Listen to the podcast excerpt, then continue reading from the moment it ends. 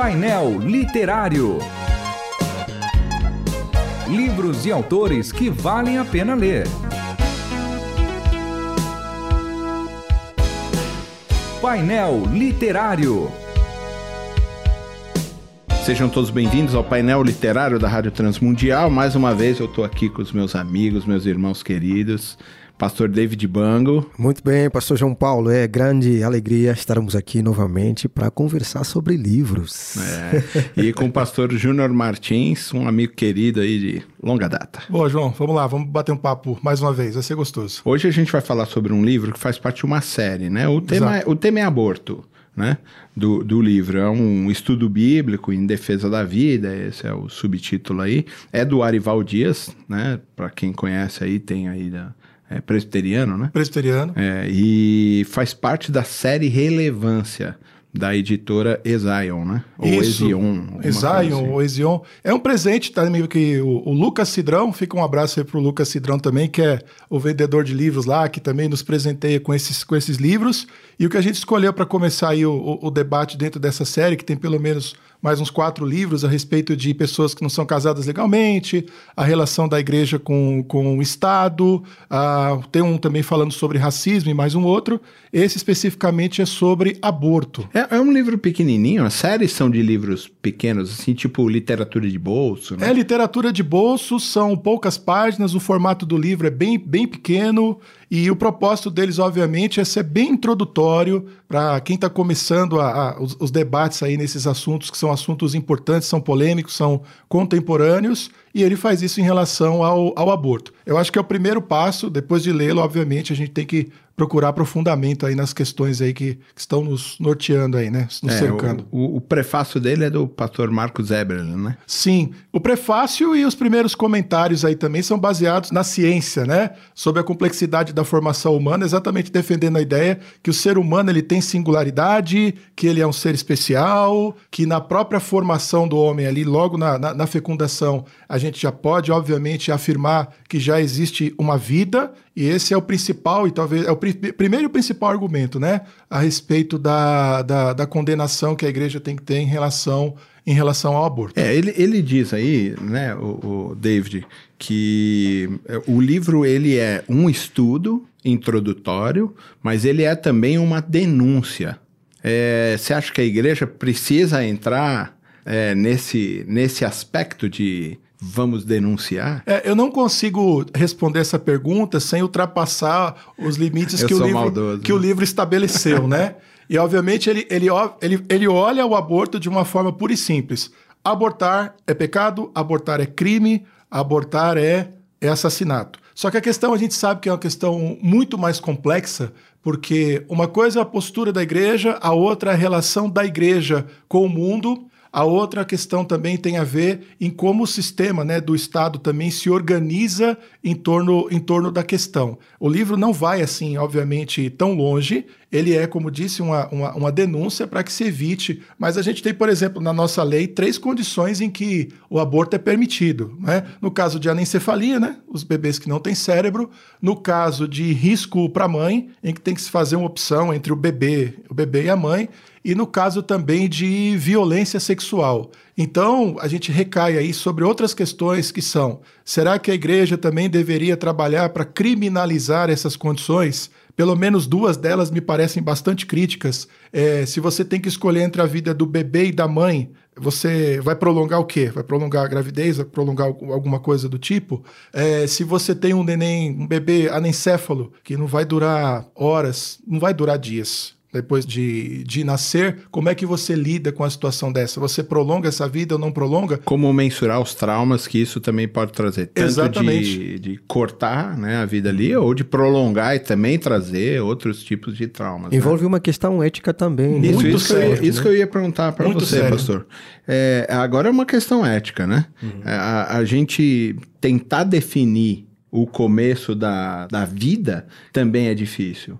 Alguns cientistas vão dizer que até, sei lá, terceira semana. Formação da, da, da, da estrutura neurológica, né? É, uhum. e aí até ali ainda não é realmente uma vida, alguns vão entrar nesse lugar. É, mas e aí, quando que começa a vida, o feto já é um ser humano? Eu gosto de pensar que sim, a hum. partir eu da, também penso da concepção. Assim, tá? né? Apesar do debate aqui, eu também penso é, assim. É, é, um debate denso, é, envolve questões é, culturais e também ideológicas, né?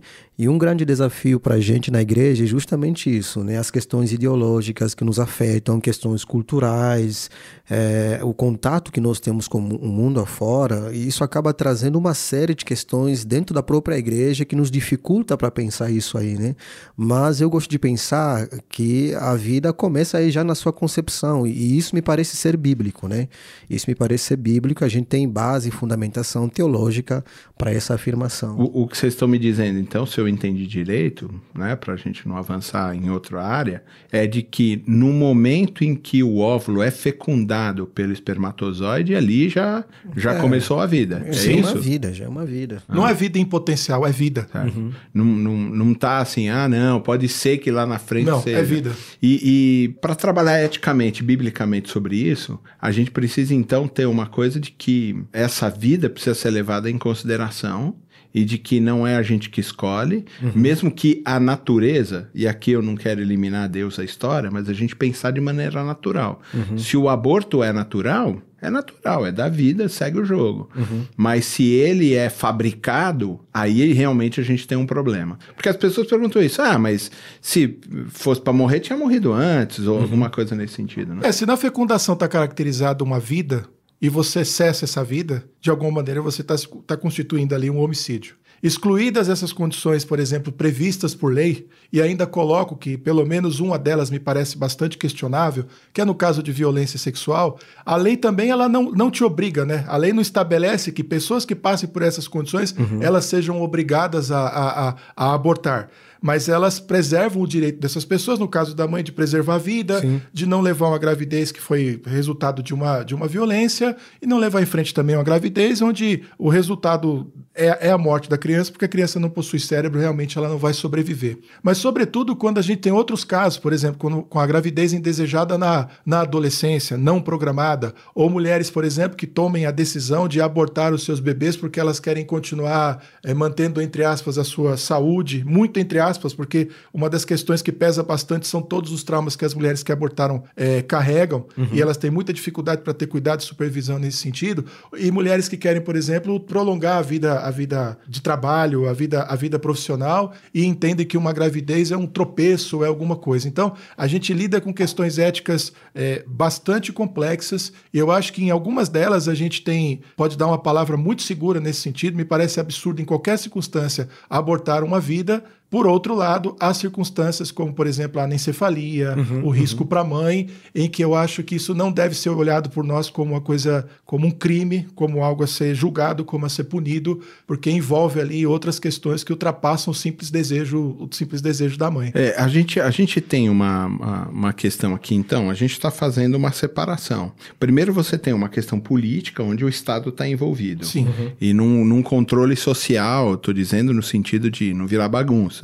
Então ela estabelece, olha, não vamos criminalizar alguém que foi estuprado e pode ter a escolha de abortar, ou alguém em caso de anencefalia ou em caso de é, risco para a mãe. Risco, beleza. Então o Estado que tem a ver com a legislação, ele está falando: olha, isso aqui a gente não vai considerar crime. Exato. Mas é o Estado. O Estado está fazendo isso, isso em um controle social. Quando a gente fala da ética médica, ele vai levar em consideração: corre o risco a mãe, corre o risco o filho, salvo uhum. quem. Né? Eu me lembro de ter passado por uma situação dessa, o médico falou assim: ok, em caso de extrema urgência, a gente precisava fazer uma escolha, ele me perguntou: é, salva a mãe ou salva o filho? Eu disse os dois, óbvio. E ele falou assim: mesmo que corra o risco de perder os dois? E eu falei: sim.